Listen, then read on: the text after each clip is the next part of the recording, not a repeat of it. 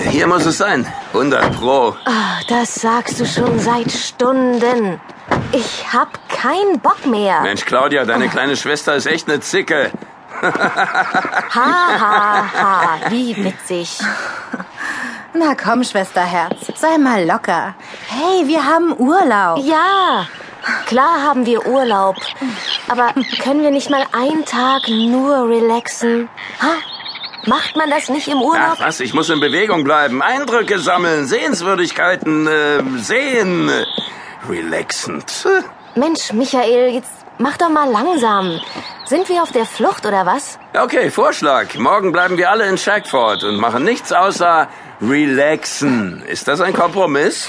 Wer es glaubt, wird selig. Da vorne, ist das nicht eine Brücke?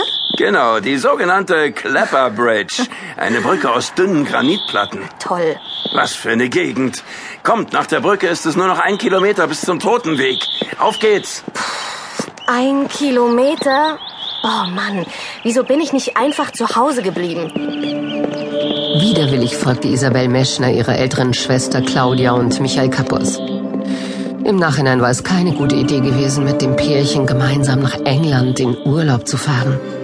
Claudias Verlobter war ein ruheloser und umtriebiger Mensch, den es meistens in die Natur und zu den diversen Schauplätzen der Geschichte trieb. Isabel war da ganz anders. Wenn es nach ihr gegangen wäre, hätte sie den ganzen Urlaub in der pulsierenden Metropole London verbracht. In den bisherigen sechs Urlaubstagen hatte sie hingegen die ganze Fauna und Flora von Dartmoors Nationalpark kennenlernen müssen.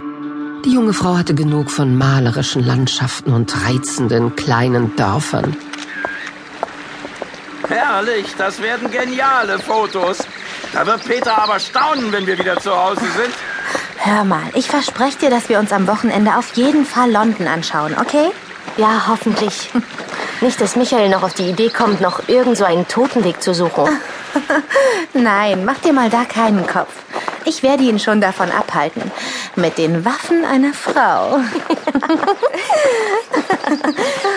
Es dauerte noch eine halbe Stunde, dann hatte die kleine Gruppe ihr Ziel erreicht. Ein schmaler, karger Weg führte durch den dunklen Wald des Hochmoores. Auf der Mitte des Weges lag der sagenumwobene Blutsee. Daneben konnte man die im Volksmund als Pestwiesen bekannten Grasteppiche sehen. Hier wurden angeblich im Mittelalter die Pestopfer der angrenzenden Ortschaften beerdigt. Und? War es das nicht wert? Ja, war es nicht. Ach komm, sei doch ein bisschen netter zu deinem zukünftigen Schwager. hm? Ich geb's ja zu. Der Blutsee ist schon beeindruckend, aber auch unheimlich. Wieso schimmert das Wasser eigentlich so rötlich? Für mich sieht das eher bräunlich aus. Äh, Nun, es, es, es, es gibt da so eine Legende. Und die wäre?